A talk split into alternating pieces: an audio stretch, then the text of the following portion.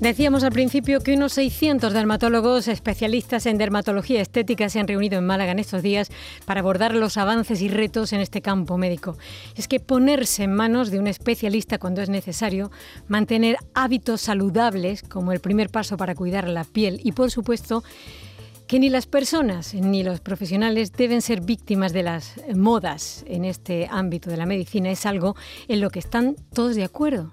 El presidente de la sección andaluza de la Academia Española de Dermatología y Venerología, responsable de la especialidad en el Hospital Regional y coordinador de esta 32 reunión del Grupo de Trabajo de Dermatología Estética y Terapéutica, Leandro Martínez, está con nosotros esta tarde. Bienvenido, doctor Martínez.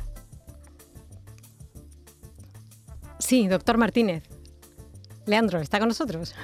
Sí, sí, ah. estoy. estoy. Buenas tardes, decía. Creo, que, no Ahora ha inicialmente el sonido. Ahora sí, le escuchamos, le escuchamos perfectamente, doctor Martínez. Em, tenemos, yo creo que todos, una idea de qué es la dermatología estética, pero seguro, seguro que se nos escapan cuestiones importantísimas. Así que, ¿qué le parece si nos hace un pequeño resumen y nos cuenta en qué consiste la dermatología estética? Sí, se nos ha ido otra vez, doctor Martínez. parece que hay... ¿Me oís ahora? Ahora sí, ahora sí. A ver, adelante. Que hay, que hay, duendecillos que estaban dificultando la conexión. Pero me he escuchado la pregunta, ¿no? Sí, He empezado como, como ha iniciado, pero no la he oído, así que si me la puedes repetir. Que si nos podría hacer un pequeño resumen sobre en qué consiste la dermatología estética. Sí, claro. Eh, la dermatología estética eh, en sí viene a ser la dermatología. Y, digo esto y claro, y podría eh, resultar a, oídos de cualquiera de nuestros oyentes casi contradictorio. ¿Por qué digo esto? Porque sí que es verdad que clásicamente eh, la dermatología ha sido una especialidad clásica eh, que se ha ocupado siempre de las enfermedades de la piel, de cómo tratarla, ¿verdad? Pero hace ya muchas décadas que la dermatología se quitó ese corsé y sabemos que la piel de nuestros pacientes no es solo la ausencia de enfermedad, sino intentar conseguir la piel más bella, más saludable. Entonces incluso nosotros mismos ya casi, casi debatimos si realmente tenemos que hablar de dermatología estética o de dermatología en, todo, en toda su globalidad, ¿no? porque con la dermatología estética lo que nos queremos referir a todos esos procedimientos, tratamientos, con los cuales intentamos conseguir que la piel esté más bella, con lo cual, como tú bien has apuntado, en la introducción intentamos que el envejecimiento de la piel de nuestros pacientes sea lo más armónico, lo más duradero y sobre todo lo más natural posible. ¿no? Y para eso nos valemos de muchísimas herramientas, desde tratamientos como todo el mundo conoce, como la toxina botulínica o el uso a veces de ácido hialurónico y relleno, las tecnologías más actuales como el láser, la luz pulsada, los ultrasonidos, la radiofrecuencia, y, cómo no, del conocimiento que nos da nuestra formación como dermatólogos, como especialistas en la piel. Tenemos otro invitado también con nosotros, al doctor Julián Conejo Mir, jefe de servicio y director de la Unidad de Gestión Clínica de Dermatología del Hospital Universitario Virgen del Rocío de Sevilla, a quien también le vamos a pedir su opinión y ayuda en este tema. Es un habitual, además, de esta casa. Eh, Julián, buenas tardes. Buenas tardes. Desde la experiencia, ¿es posible combinar estética y salud, como nos decía el doctor eh, Martínez? Yo sé que de hecho se hace, como él nos decía, pero ¿es fácil trazar esa línea eh, que quizá no se deba cruzar o a lo mejor difuminarla, como nos decía el doctor Martínez? No creas, porque verás, el dermatólogo no ha sido precisamente el que ha querido de la dermatología llegar a la dermatología estética. Han sido nuestros propios pacientes. Ellos nos han pedido, mire usted, si usted me quita el acné, ¿por qué no me quita las cicatrices? Si usted me está tratando pues, del pelo, ¿usted por qué no me hace un trasplante? O si usted ve que mi piel está seca, envejecida, ¿por qué no me la deje usted un poquito más, vamos a decirle, estiradita y más bonita? Es decir, que no vayas a creer que, ni nadie lo piense, que es algo crematístico, o es algo superfluo, es algo banal. No, no, no, estamos hablando de salud. Como muy bien ha dicho el doctor Leandro, estamos hablando de algo en el que es implícito a estar bien, a encontrarte bien, a verte sano, a la salud, en toda su extensión de la palabra, porque no olvidemos, la piel es el espejo del alma, pero también el espejo del cuerpo. todo lo que pasa dentro se refleja en la piel. Una piel sana, te garantizo que es una persona que normalmente está bastante sano también por dentro. Sin embargo, con temas como por ejemplo estos eh, rellenos, estas técnicas infiltrativas, esta aplicación de rellenos de toxina botulímica, por ejemplo, como eh, decíais hace un momento, hay una especie de, de mezcla de amor-odio. Hay quien las demoniza absolutamente y hay quien las adora y las utiliza pues con una frecuencia altísima. Em, eh, por parte de los dermatólogos, simplemente hacéis lo que os solicitan vuestros eh, pacientes o ponéis pie en pared cuando os la piden, dicen, no, no, no en todos los casos es posible, o esto hay que hacerlo con muchísima calma y mucha tranquilidad, dejando mucho tiempo entre uno y otro. ¿Cómo lo hacéis? ¿Cómo tratáis a vuestro paciente en este, en este sentido? Pues lo, hacemos como, como diría el otro, como hay que hacerlo. Y como dermatólogos que somos, no hay que tenerle ningún miedo, todo lo contrario, al uso adecuado, y subrayo la palabra adecuada, de la toxina botulínica, del ácido hialurónico. Pero fíjate, y, esto es algo que los dermatólogos en el día a día eh, vivimos en nuestra consulta. No utilizamos la toxina botulínica porque mm, has reflexionado tú, se la, se, se la ponéis a quien pide que se la pongáis. No, no, no nosotros partimos de un diagnóstico, un diagnóstico como dermatólogo.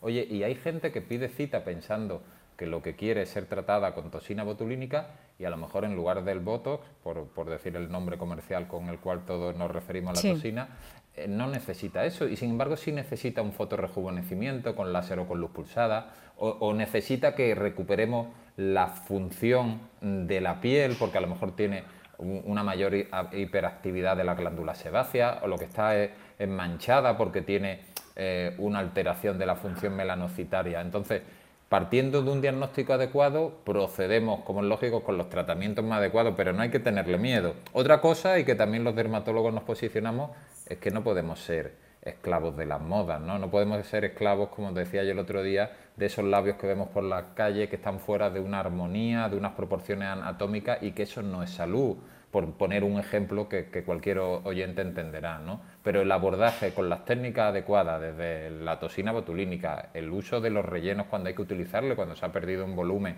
la estimulación, como es lógico, con láser, con luces, con radiofrecuencia, es lo más adecuado y, es la forma con la que conseguimos los mejores resultados en nuestros pacientes, claro es. Vamos a recordar eh, nuestros teléfonos por si tenemos algunos oyentes que quisieran hacer alguna pregunta.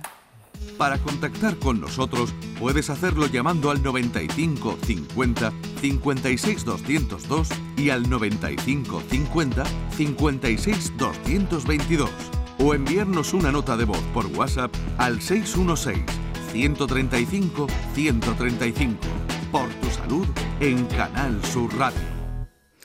A mí de todas formas me ha parecido siempre que la comunicación médico-paciente en estos casos es verdaderamente complicada. Yo no sé si tenéis un protocolo eh, establecido y para que esto se dé más o menos igual eh, con todos los dermatólogos, o sea, porque algunas veces eh, lo, que ocurre es que el paciente va un poco como recorriendo los agrarios, va de, de dermatólogo en dermatólogo a ver cuál de ellos le dice que sí a lo que está pidiendo, porque lo que quiere al fin y al cabo es cumplir sus expectativas.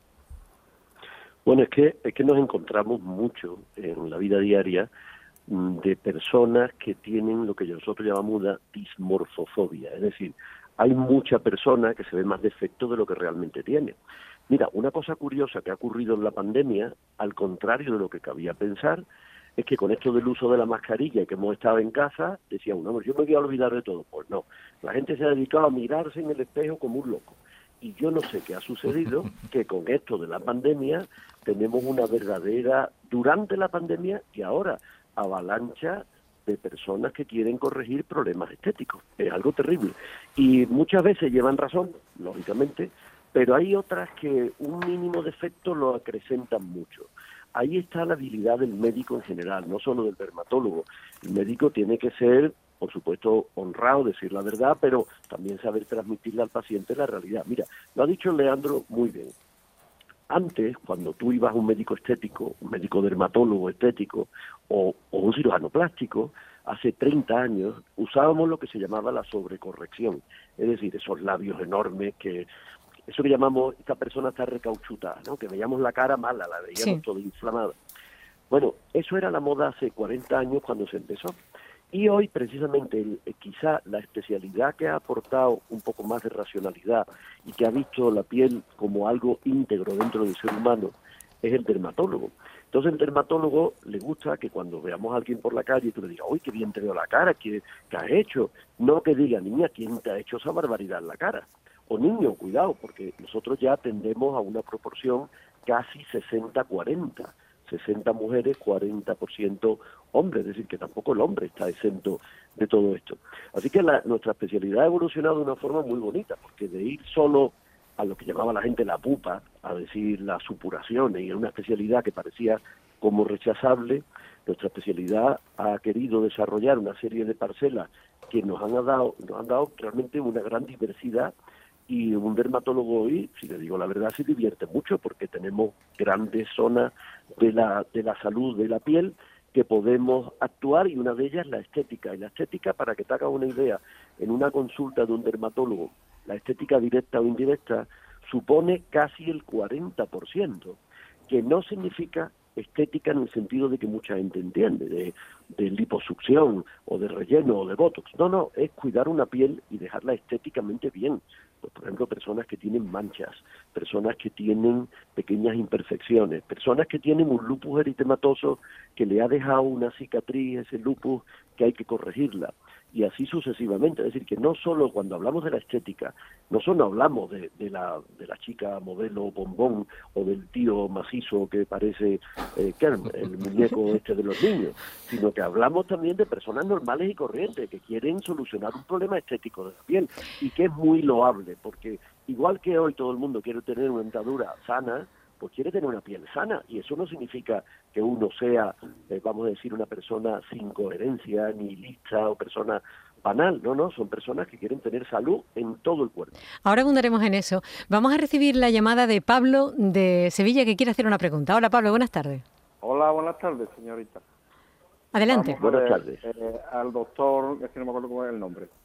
Pues puede ser cualquiera de los dos, pero vamos, tenemos al doctor Conejo Miro o al doctor Martínez. Llámese Leandro, llámese Julián. Bueno, doctor Martínez. Tanto monta, monta tanto. Vamos a ver, doctor. Mm, yo, a mí me han diagnosticado mm, dermatitis seborreica. ¿Lo he dicho bien? Lo ha dicho muy bien. Bueno, entonces a mí me han mandado un champú tratante, no me acuerdo cómo se llama, en la farmacia, por supuesto, y me lo pongo pues tres veces en semana, en la cabeza. Hablando, claro. Y no dejan de salirme mis, vamos, no dejan de salir mi granito, se me quita, salen otra vez, se me quita, salen otra vez, y tengo aquí un par de ellos que no se me quitan ya. Me dijeron que no me tocara porque cada vez me los quitaba, pero me vuelve a salir otra vez. A ver si había, a ver si había otro tratamiento que, que termine con esto o esto es Sevipro. Sevipro. Sevipro, le apuntan bien por Están apuntando. Bueno. Están apuntando por aquí. dando por hecho que, bueno, es difícil, no podemos confirmar ese diagnóstico, ¿no? Pero, pero si el proceso que, que tiene una dermatitis seborreica, en este caso comentas del cuero cabelludo, pues bueno, los champús, pues como el que, el que te han apuntado que está utilizando, están indicados. ¿Qué ocurre? Que, esto es un proceso crónico, es decir, que, suele repetirse, que va en brote y que a veces es difícil mm, conseguir que desaparezca. Lo más adecuado, pues que consulte a tu dermatólogo, porque a veces no es suficiente solo con el uso de champú. Esto es un proceso inflamatorio en el que hay esa descamación, hay enrojecimiento que nosotros llamamos eritema, eh, tiene el protagonismo una levadura que se llama malacesia y que está ahí y que cuando ocurren estos procesos, que a veces se desencadenan después de cuadros de mayor estrés o, por cambio principalmente en la secreción sebácea, pues aparecen estos cuadros. Si no es suficiente solo con, con el champú, nosotros los dermatólogos solemos complementar, pero solemos complementar ya con un tratamiento tópico con medicamentos, a veces con el uso de corticoides, a veces con el uso de ácido salicílico, ya depende. Entonces lo más adecuado y el mejor consejo que te podemos dar es como lógico que, consultes con tu dermatólogo y te puedan hacer una, una valoración presencial. Bien. Sí, porque esto me lo ha hecho mi médica de familia. Claro. Que me ha visto y me ha dicho esto de la mamá, Pues nada. claro, llega un momento en que ya tanto champú, tanto champú es que, y bueno, esto cuándo se quita. Hay que sugerirle la, la, visita al dermatólogo, Pablo. muy bien. Y también te pues sugerimos, eh, aunque suene fácil, pero seguro que también te puede ayudar en la medida de lo posible, tranquilidad, una dieta equilibrada, un descanso adecuado, ¿verdad? Sí. Y, y algo que puede parecer contradictorio viniendo de dermatólogo pero una exposición solar moderada también, también viene bien en la dermatitis seborreica, ¿eh? sin llegar nunca a la quemadura, pero muy moderadita también te puede ayudar. Pues nada, ya lo sabes, Pablo. Muchísimas gracias por tu llamada. Gracias a ustedes por la información. Buenas tardes. Doctor Martínez, eso que le ha dicho Pablo, yo creo que deberíamos hacerlo un poco todos, ¿no? un poquito todo nos, nos viene bien, pero, pero fíjate, y en esto Julián es un gran experto y nos podrá subrayar pero en el tema de la vitamina D, ¿no? y aunque nos alejemos un poquito más de la dermatología estética en sí, pero como hemos eh, dicho en la introducción, no deja de ser parte de la dermatología y, Julián lo ha subrayado muy bien.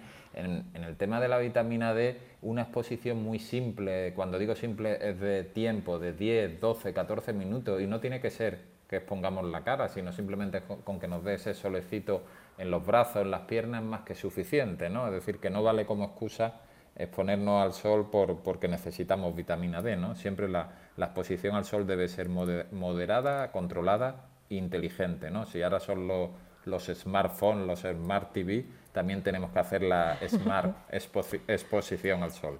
Qué buen consejo, a ver si somos capaces de seguirlo. Vamos a escuchar otra pregunta que la tenemos a través de nuestro WhatsApp. Eh, buenas tardes. Eh, tengo unos puntos de grasa en la, en la cabeza. Eh, me gustaría saber si es algo preocupante y es conveniente eliminarlo eh, lo antes posible. Muchas gracias. Antonio de General Fuente. Gracias, Antonio. Bueno, ha querido decir que tiene mucha grasa en la cabeza. Puntos, puntos, ha dicho puntos de grasa. Puntos de grasa. Bueno, yo identifico que debe ser también algo parecido a la dermatitis seborreica. Bueno, verá, completando lo que ha dicho el anterior paciente y este señor también, debo deciros que el cuero cabelludo, el centro de la cara o el centro del tórax es muy rico en glándulas sebáceas y estas glándulas sebáceas a veces se descontrolan y la forma de manifestar este descontrol es fabricando mucha grasa, esa grasa es irritativa, puede suceder que se forme una dermatitis, es decir, una inflamación de la piel, porque esta grasa está mal hecha, es irritante, pero además a veces se obstruye el poro folicular y quedan pequeños quistecitos de grasa en algunas zonas de nuestra piel.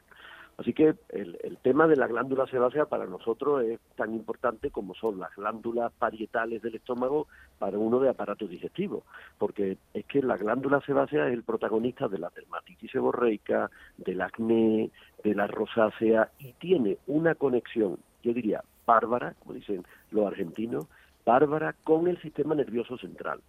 Una situación de estrés, de inquietud, de de estar todo el día sin no, de no parar, de porque todo el mundo dice, bueno, es que ¿quién no tiene estrés? Bueno, vamos a poner que no es el estrés propiamente dicho de estar atacado de los nervios, es simplemente el, no parar en todo el día. Eso supone una estimulación enorme de la glándula sebácea. Cuando una persona está tranquila y tiene dermatitis, ve que está relativamente bien, pero cuando está intranquila o ha estado estresada o se ha dado una gran comilona, fíjate, se ha dado un homenaje o ha tomado mucho alcohol, sabe que la dermatitis se le va a poner peor. Así que eh, todo lo que se ha comentado anteriormente es, eh, es válido, ¿no? La dermatitis es muy frecuente. Problema importante, no se cura porque es una enfermedad genética que va a tener brotes a lo largo de la vida y lo que hay es que controlarla. Por eso Leandro le ha dicho con muy buen criterio vaya al dermatólogo para el control continuo, porque no olvidemos, el médico de cabecera, nuestro médico de atención primaria nos ayuda muchísimo. En estos casos ellos son los que ven en primer grado a nuestros pacientes. Pero hay veces que ya hay que utilizar técnicas un poquito más específicas y ya llega el dermatólogo y, establece el control a largo plazo de, de estas enfermedades. Hay otra cuestión que es un poco duro entrar en ello, pero absolutamente necesario. Hay mucho intrusismo en este campo, ¿verdad? Mucho. Bueno, a, verlo haylo, como bien ha dicho Julián.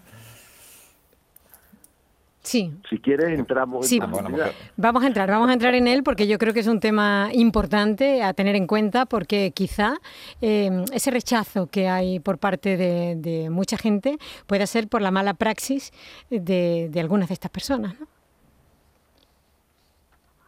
Bueno, si quieres te, contesto yo, porque parece que Leandro se ha quedado un poco parado ante esta pregunta. Mira, verá, antes, es que es curioso cómo ha evolucionado esto. Mira, el mundo de la estética se ha considerado siempre un mundo muy banal y un mundo muy crematístico, donde se pensaba que ahí va todo el mundo a ganar mucho dinero y la ciencia es corta. Esto no es realidad, porque antiguamente había un médico de estética. Hoy es que no hay un médico de estética. La estética es un campo común que abarca a los endocrinos, a los cirujanos plásticos, a los dermatólogos, al médico estético, pero nos une un nexo de unión muy importante, que es que todos somos médicos. El problema del intrusismo real no viene de los médicos, porque cualquier médico está capacitado para cualquier problema que tiene en nuestro organismo, hasta una cirugía, hasta eso te da el título capacidad. El problema del intrusismo viene por profesiones que no son afines, pero que ellos quieren parecer que son afines y están proliferando mucho porque van al, olor de la tostada, ¿no? Van queriendo ganar, ganar dinero fundamentalmente, quieren establecer una forma de vida, pero no tienen formación. Y hay muchas personas alrededor. Mira, yo te puedo comentar que a lo largo de mi vida profesional he visto, fíjate lo que te voy a comentar, por ponerte un ejemplo de tu propia vida profesional, he visto periodistas, periodistas de televisión, eh, presentadores de televisión, actrices, actores que su propia esteticista le ha puesto el relleno o le ha puesto el botox. Mm, yo no digo que eso sea intrusismo, yo creo que eso es eso es peligroso, diría yo, porque es que no son médicos, no son médicos, pero esto es a diario. Y bueno, hay muchos sitios que se anuncian de estética y hay que preguntarle, bueno, ¿usted qué es lo que tiene? Muchas veces no tiene ni un FP, que no, que no, el FP es fantástico, yo no lo desmerezco, pero es que por lo menos dos años, tres años, cuatro años de temas médicos se exigen para tratar con corrección y de una forma sana la piel.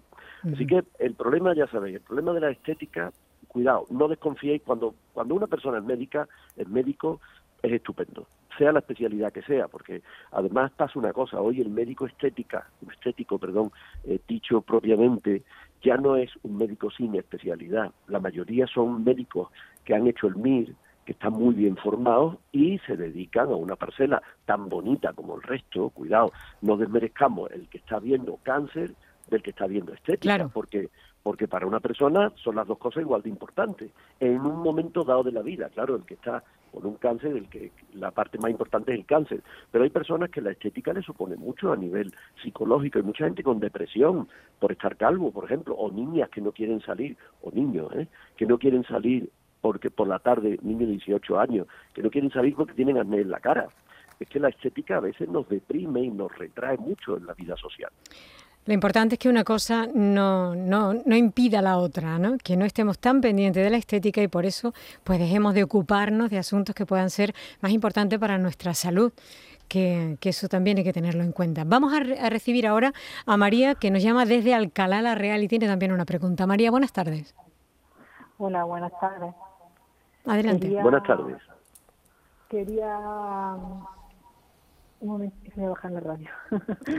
quería que hablaran de una enfermedad que que no cuando se diagnostica pues cuando nos dicen el nombre pues como que nos asustamos muchísimo no sabemos por dónde nos viene lo único que sabemos es que lo que vemos en el exterior no que son granos granos en la axila granos en el pubis granos en la barriga, grano debajo del pecho. Mm, y bueno, mi hija se la, se la diagnosticaron después de dar muchas vueltas en el, el 18. Y bueno, es como la hidrosalenitis o hidradenitis supurativa. Que cuando a mí me dijeron ese nombre, pues me dije, ¿esto es, no? Es una, vamos, los doctores que me, me gustaría que, no sé, que hablaran de ella, que se hicieran un poco más visible, que lo dolorosa que es. Y bueno, no sé. Vamos a pedirles que la expliquen un poco, ¿no, María? ¿Te parece bien? Sí. La, la, explicamos un poquito. Y sobre todo si, si tiene cura o ella de por vida, porque bueno, nosotros el primer día que nos la diagnosticaron, que salimos ya de la de la unidad mm, con el diagnóstico, nos dijeron que, el tratamiento que nos pusieron y todo lo que ya íbamos encauzado a una mejoría, pues que eso ya era casi de por vida. Entonces, pues cuesta mucho trabajo asimilar eso y, y además que es una enfermedad que es discapacitante, eh, cuando da, el brote pues da y no importa qué fecha sea ni qué tengas que hacer ni qué y quería eso que me abrieran un poco un poco más a lo mejor de lo que de lo que sé que seguro que me ayudará. Vale muchísimas gracias María bueno, lo que comenta María es, eh, sin lugar a dudas una enfermedad pues que afecta muchísimo a la calidad de, vida de los pacientes que la tienen. ¿Qué es la hidradenitis o hidroxiadenitis supurativa, como decimos los dermatólogos? Pues, pues, es una enfermedad inflamatoria de la piel, de carácter también crónico, y que suele presentarse con la aparición de lesiones efectivamente que suelen ser purulentas, que se acompañan de mal, mal olor, de dolor, localizadas principalmente en la sila, en la ingle, en la zona perianal, en la zona periareolar, es decir, en el pecho principalmente, y que muchas veces, y por eso se retrasa el diagnóstico, se confunden, se confunden que pueden ser un quiste o que puede ser otro proceso, ¿no? La parte positiva que tiene para María, como ella dice que ya está en manos de dermatólogos, que efectivamente los dermatólogos hemos avanzado mucho en el manejo y en el tratamiento de esta enfermedad y a lo cual ha venido a ayudarnos sobre todo los tratamientos más novedosos que hay actualmente, que son los tratamientos que llamamos biológicos y que de manera más específica pues dan en muchos de los pacientes dan una respuesta que antes no teníamos, ¿no? Lo que no quita que hay un arsenal terapéutico clásico que es muy efectivo y que va muy bien y tenemos ese último escalón con el uso de los biológicos. A veces eh, no es suficiente el tratamiento médico, farmacológico y tenemos que recurrir al tratamiento quirúrgico, incluso a técnicas como la terapia fotodinámica intralesional, que son técnicas un poco más específicas, pero que también le dan solución a estos pacientes. Hay diferentes grados, ¿eh? uno no tiene que ponerse, como se dice coloquialmente, en lo peor, porque dentro de la hidradenitis eh, mm, tenemos diferentes grados, desde estadios más leves que, clasificamos los dermatólogos como escala de Harley 1, 2 y 3, a otros estadios mucho más graves que sí que es verdad que delimitan mucho el día a día de los pacientes, ¿no? Pero como bien apuntaba antes Julián, también en, el área de la estética, pues en el, en el área de esta enfermedad mucho más médica, pero que trasciende, igual que el acné, a lo que es un proceso médico, ¿verdad? Porque limita tu día a día como paciente, tu relación con otras personas, ¿verdad? Porque algo problemático, en algún momento pues las lesiones pueden supurar, estás en el trabajo, o estás en una entrevista propiamente de trabajo, estás con gente en ocio, ¿no? Y te, limita o, limita tus relaciones sociales o tus relaciones de pareja, ¿no? De ahí que sea tan importante todo lo que hemos podido avanzar y entre además de avances terapéuticos pues hemos incorporado la ecografía cutánea, ¿no? Los dermatólogos antes no utilizábamos tanto la ecografía para las lesiones de piel y lo, la hemos incorporado en la hidradenitis y la hemos incorporado también en el área de la estética, ¿no? Pero para María, como es lógico saber que hay tratamientos, que esto no quiere decir y tampoco le vamos a llevar a un concepto erróneo, que, que, no es que haya una curación como tal para la enfermedad, porque es un proceso crónico, pero muchos de los pacientes responden a los tratamientos actuales y sobre todo mejoran su situación. ¿no? Bueno, hay esperanza, María. Mi hija, bueno, es la que lo padece, ahora actualmente todavía no tiene los 16 años. Y bueno, pues está siendo la verdad pues, muy duro porque nos enfrentamos con la edad, nos enfrentamos con el prototipo de chica que hay en la vida y ella pues la verdad pues no se puede poner un escote o no se puede poner unos tirantes porque pues nada María. es la pena. Ojalá que, sí sí estamos con el tratamiento biológico pero quería saber si eso si era pues ya para toda la vida Depende, María, porque por, por suerte, decir, muchas veces hay respuesta al tratamiento, hay periodos de poca actividad de la enfermedad, porque se intenta modular con el tratamiento, entonces ya lo mejor, como vemos, está en buenas manos, está en manos de tu dermatólogo, está con un tratamiento adecuado y lo que tenéis que hacer es, confiar en ello plenamente. Pues muchísima suerte, María. En, eso estamos, en eso Y muchísimas gracias por tu llamada. Y me gustaría que Sí, dime. No, no quería interrumpir, pero solamente decir una cosa. Fíjate qué bonita la entrevista, Tú empezaste diciendo que la dermatología estaba, estaba progresando mucho en la parte estética y parecía que iba a hablar solo de arrugas, iba a hablar de Botox. Y fíjate que hemos ido derivando a cosas que es el día a día del dermatólogo que no pueden ser más estéticas. Esta señora está hablando de un proceso que nosotros vemos todos los días, que antiguamente se le llamaban, y alguno lo conocerá, por golondrinos, es un nombre muy propio en Andalucía, los golondrinos, eso que eso es lo que dice mucha gente, yo es que me escuezo con mucha facilidad, me salen granos, bueno, pues esta es la hidradenitis. Bueno, pues la hidradenitis, que es un fenómeno, es un, es un trastorno genético, como ha dicho muy bien Leandro, que, que tiene una base inflamatoria, infecciosa, trasciende y se hace estético muchísimas de las veces, porque afecta a inglés, escote, asila, se ve mal, te interfiere mucho, no te puedes poner traje, y algo que es un fenómeno puramente dermatológico, de una enfermedad clara y tajantemente clásica, se convierte en un concepto estético. Así que fíjate lo amplio que para es, que es para un dermatólogo la dermatología estética, porque no solo es la banalidad de la arruga y de y de la manchita, no, no, es mucho más que eso. Por eso, por eso casi todos nuestros residentes quieren hacer dermatología estética y por eso y por eso además cuando terminan el MIR nuestra especialidad es la número uno en agotarse en la selección MIR, en el examen MIR, porque es que tiene tal cantidad de integraciones de conceptos de inflamación, infección, genética y de repente estética y todo va unido y además va unido a una parte muy importante que es la psicopatología, que es saber, como tú también has dicho muy bien al principio del programa, saber ganarse la confianza y comunicárselo bien al paciente. Así que por eso estamos tan enamorados de la dermatología, los dermatólogos, que nos encanta.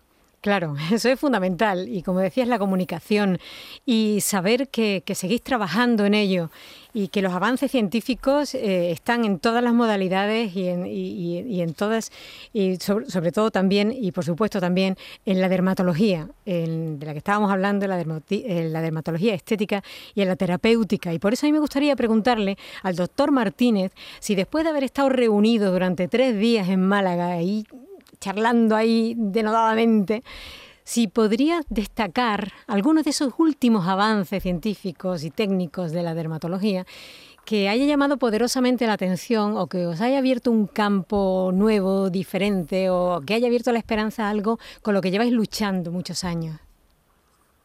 Mira, pues te puedo, puedo compartir algunas cosas. Eh, tenemos avances en el uso de, de láser y fuentes de luz en el rejuvenecimiento, ¿vale? Que, que, a todo al final y al cabo, sea más banal o no, queremos, queremos ir envejecimiento de la manera mejor posible, ¿no? ¿Y por qué? Porque hemos descubierto que en los láseres que llamamos mm, eh, con efecto Q, es decir, Q-switch, fotoacústicos, hay un efecto LIOP. ¿Qué es esto? Que utilizado a la energía adecuada provocan pequeñas vacuolizaciones de la capa superficial de la piel y esto es como que con el láser conseguimos mandarle un mensaje a la piel para, oye, actívate, intenta recuperar todas esas funciones que estás perdiendo, ¿no? Es decir, que fíjate qué fenómeno y qué efecto tan bueno, con muy poquitos efectos o casi ningún efecto secundario, podemos trabajar la piel con, este tipo de láser. También hemos estado hablando de los avances en toxina botulínica van a llegar nuevas toxinas botulínicas y ya te digo, como te digo antes, que no hay que tenerle ningún rechazo al uso de la toxina de manera adecuada porque es el tratamiento estético que más se, realiza en el mundo y el que tiene mejores resultados para, tratar la arruga de expresión, pues como te decía, van a llegar toxinas botulínicas que van a ser diferentes a las actuales. Van a llegar toxinas botulínicas como la, la E, que va a tener una acción mucho más prolongada que las actuales. Las actuales aunque inicialmente siempre hablábamos de los seis meses en la, en la práctica, pues en torno a las 16, 18 semanas empiezan, empiezan a perder efectividad y esta nueva toxina, sin embargo, permitirá un efecto más largo. Incluso va a llegar también al mercado una, una toxina botulínica con un efecto flash, que empezará a hacer eh, efecto en las primeras 24 horas y sin embargo su efecto desaparecerá en 2-4 semanas, ¿no? que a lo mejor uno dice, bueno, ¿y esto qué aporta? Pues no utilizamos solo la toxina para la arruga de expresión, a veces la utilizamos también, como apuntaba Julián, por la importancia de la glándula sebácea o en procesos cicatriciales. ¿no? Pero no nos hemos quedado solo como aquel que dice en, en las novedades que puede haber en láser para el rejuvenecimiento, en la toxina, sino que como dermatólogo y dermatólogo estético hemos querido avanzar más y hemos presentado un documento de consenso dentro de la dermatología para los tratamientos de rejuvenecimiento mediante infiltración con ácido hialurónico y para recuperar volúmenes, ¿no? teniendo como referencia pues, lo que te comentaba antes, la armonización, las proporciones anatómicas y ese envejecimiento elegante, armónico y, saludable. ¿no? Ese es el documento que hemos, que hemos nominado como TIDE, que no viene a ser más que un acrónimo, que, viene que son las letras T de técnica, y de infiltrativa y D de dermatología estética. ¿no? Y como último punto de, de novedades, lo que vienen a aportar la combinación de tratamientos, no solo en la estética, sino sobre todo en el tratamiento de cicatrices. Cicatrices tanto de acné como las cicatrices, que por desgracia, y fíjate otra vez más eh, como Julián ha apuntado, porque la dermatología estética no se queda solo en el envejecimiento, sino que vaya, ¿no? Después de cual cualquier procedimiento quirúrgico, oye, me he fracturado la mano, mm, he tenido una intervención, pero ahora tengo una buena cicatriz. Es decir, todos los tratamientos, tanto con láser, con fármacos que infiltramos, con diferentes técnicas y cómo la sumatoria consiguen resultados muy buenos para el tratamiento de cicatrices.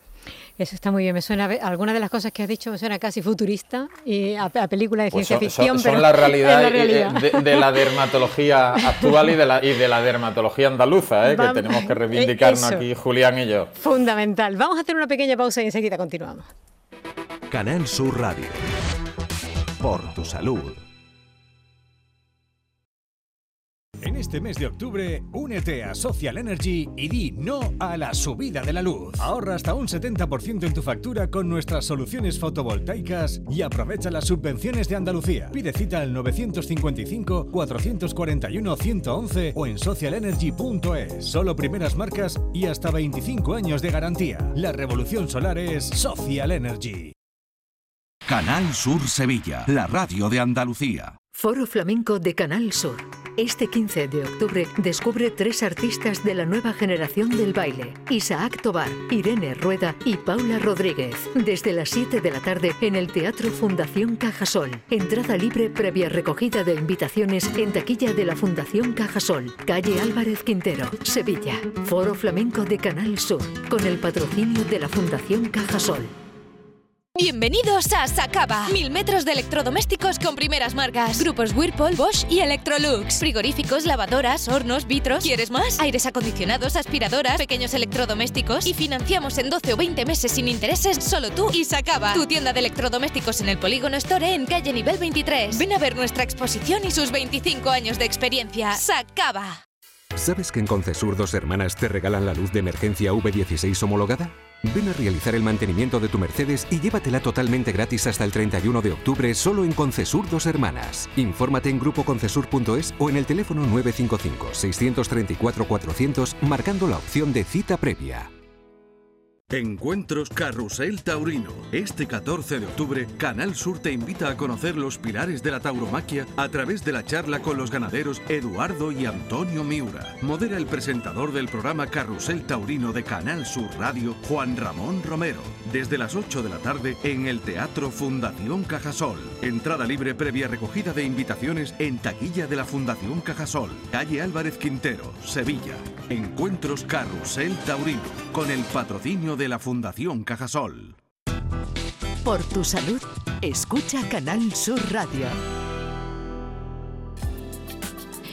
Continuamos en la compañía del doctor Leandro Martínez y del doctor Julián Conejo, Mir y vamos a recibir otro, otra consulta a través de nuestro WhatsApp. Hola, buenas tardes. Eh, le agradecería que me contestaran una pregunta. Mi hijo tiene dermatitis atópica combinado con vitíligo. Eh, tiene unas manchitas en las manos y en la cara pueden salir de. ¿Hay algún maquillaje que pueda disimularlo, pero que sea más o menos permanente? ¿O algún tratamiento mm, innovador? Muchas gracias. A ver. Bueno, pues te cuento. La dermatitis atópica para nosotros últimamente se ha convertido en un gran protagonista porque es una enfermedad en la que uno genéticamente viene predeterminado a que le sienten mal ciertos alimentos, a que algo que toca le haga daño en la piel, de contacto, o incluso algo inhalatorio que tenga estornudos, moqueos, rinitis y asma. Es decir, es una enfermedad genética que se transmite de padre a hijo mucho y que últimamente estamos viendo una barbaridad. Es curioso como en la pandemia se ha incrementado notablemente la incidencia de dermatitis atópica. No sabemos muy bien por qué, si es estar en casa, si ha sido el estrés, que hemos cambiado los hábitos de alimento, nuestra costumbre de vida, pero en nuestras consultas de dermatología ha subido como la espuma la dermatitis atópica y además severa en personas de 20 a 30 o 40 años. Y es una enfermedad inmunológica. ¿Qué significa inmunológica? Que nuestro sistema defensivo actúa, actúa en la piel. El vitíligo, que es otra cosa que ha dicho esta señora que tiene su hijo, es una mancha blanca en la piel por falta de color, también de tipo autoinmune, también inmunológica, es decir, que muchas veces pueden estar asociados. Eh, tratamientos hay de todos los colores. Claro, ya se ha centrado en el tratamiento de camuflaje, vamos a decir, de cosméticos. En general puede poner cualquier cosa siempre que tenga eh, que tenga precaución, porque el problema es que la persona con dermatitis atópica tiene una piel sensible, irritativa. Como dice la palabra dermatitis es inflamación de la piel, es una piel que le aplicas cualquier cosa y le puede hacer daño, pero en general puede aplicar cosméticos, claro que sí. Lo que pasa es que la base del vitíligo no es solo aplicar cosméticos, es uno, es uno, pero nosotros tenemos también tratamientos para para corregir ese vitíligo, sobre todo en la cara, porque el vitíligo, mientras que en el cuerpo es muy difícil de quitar, en la cara suele desaparecer en el 80 o 90% de los casos con tratamiento. Así que yo le animo a que mientras se pone un camuflaje, que no pasa nada por ponerlo, siempre que se lo especifique una persona entendida, llámese médico, dermatólogo o incluso farmacéutico, Aparte de eso, que vaya su dermatólogo para un tratamiento para intentar que el vitíligo y su dermatitis se mejoren, porque claro que se puede conseguir, no hay que perder la esperanza. Hay que ver que nos estamos centrando, nos centramos fundamentalmente en la cara. Hemos estado hablando todo el tiempo de la cara, pero cuando hablamos, por ejemplo, de envejecimiento, que también lo hemos nombrado todo el rato, no hablamos del cuerpo y la piel envejece en el cuerpo entero. Y ahí no sé si la toxina botulínica o, el ácido hialurónico es algo que también se puede inyectar. Hombre, estirar, la piel del cuerpo con toxina no lo veo. No se puede, ¿verdad? por, eso no lo habláis. pero hay algo que se puede hacer o no. Sí, bueno, podemos hacer muchas cosas, pero tanto Julián como yo, como. como dermatólogo, no. Utilizamos, sí, como dermatólogo también, pero me refiero que sí utilizamos la toxina botulínica en el cuerpo, en las manos, por ejemplo, o en las silas, para intentar regular el exceso de sudoración, ¿verdad, Julián? Y, es otro tratamiento que, también es muy efectivo. Muy bien, bueno, me quedo con eso, ya está, corramos un tupido velo y nos vamos con otro WhatsApp y otra pregunta. Hola, buenas tardes. Quería preguntar si los complementos de colágeno tienen realmente efectividad o, es tirar el dinero, porque he escuchado mm, opiniones a favor de en, dermatólogos y opiniones en contra. Y también me han, me han dicho que depende de, la edad y para que lo quiera. No sé si para la piel son efectivos. Yo, por ejemplo, mm, empecé a comprarlos porque tenía la uña mal, pero no sé si también serían efectivos para la piel. A ver, de dentro a afuera. Buena, buena pregunta, Leandro.